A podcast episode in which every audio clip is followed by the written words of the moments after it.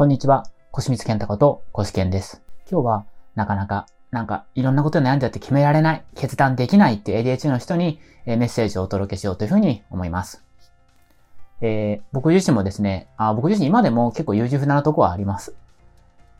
あの、例えば、なんだろうな。昔だったら特にあの、食べ物をすぐ決められ、レストランの食べ物とか決められないとかね。自分で決断力ないなというふうに思ってたんですけれども、まあそんな僕でもさっきのレストランの話だったらもうパッと決められるようになったんですね。で、これなんでかって、なんでなのかってことについて、まあ、詳しくお話ししていこうというふうに思うんですけれども、今日はまあ、そういう悩んで決められない人にですね、えー、スティーブ・ジョブズのですね、今日名言をお届けしたいというふうに思います。自分がもうすぐ死ぬという事実は、大きな決断をする手助けをしてくれる。人生で最高のツールだ。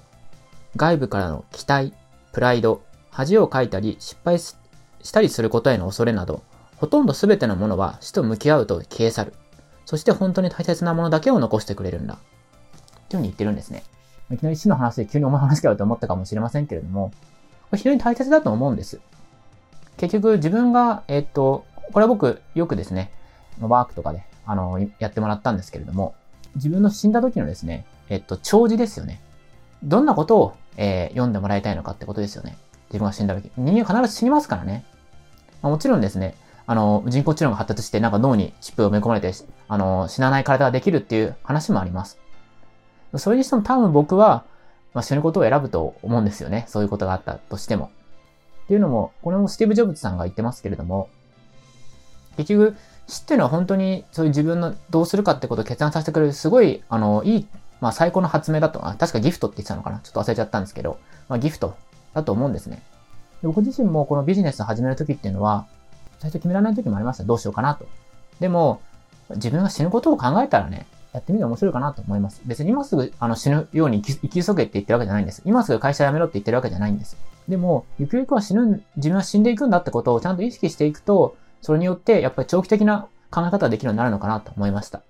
僕もどうしても ADHD なんで、その短期的にですね、物事見がちな、まだ癖があるんですけれども、やっぱそういう死とかそういうちょっと先のことをあの、意識するようになってってことですよね。まあ今ではその自然に意識できるようになってきたんですけれども、そういうことによってその長期的に見れるよう見れるようになったのかなと思います。例えば、まあ、セミナーとかでものすごい高いセミナーとかもありますけれども、長期的なスパンで見たら、まあ、自分でまた後でね、その分何倍も稼げるんだと思ったら全然出せるわけです。でそういう決断できない時っていうのは、えっと、まあそういう長期的なスパンのことを考えて、やっぱり最後は自分の感覚なんですよね。この感覚合うかなっていうことですよね。もちろんいろんな情報を統合しますよ。あの、統合しますけれども、だからそういうとこに高額なセミナーっていうのは、ちゃんといろんな情報を集めてから、あの、行くようにしてます。そういう決断の場にはね。で、それでそこで話してみて、あと実際に講師、講師の人と自分が合うかってことですよね、感覚が。これが大切だというふうに思っています。結局、自分に合わないなって思う人から話聞いても、話入ってこないんですよね。まあ、ということで、今日は決断できないっていう人にはですね、自分がいつかは死ぬことを意識してみましょうって話をしました。今、期間限定で生きづらかった ADHD の僕が起業して人生を楽しめるようになった方法を無料ウェブセミナーで公開しています。無料ウェブセミナーの登録はこの動画の下の部分ですね、をクリックして、そこから参加をしてください。また、この動画がいいと思ったら、ぜひいいねとチャンネル登録をお願いします。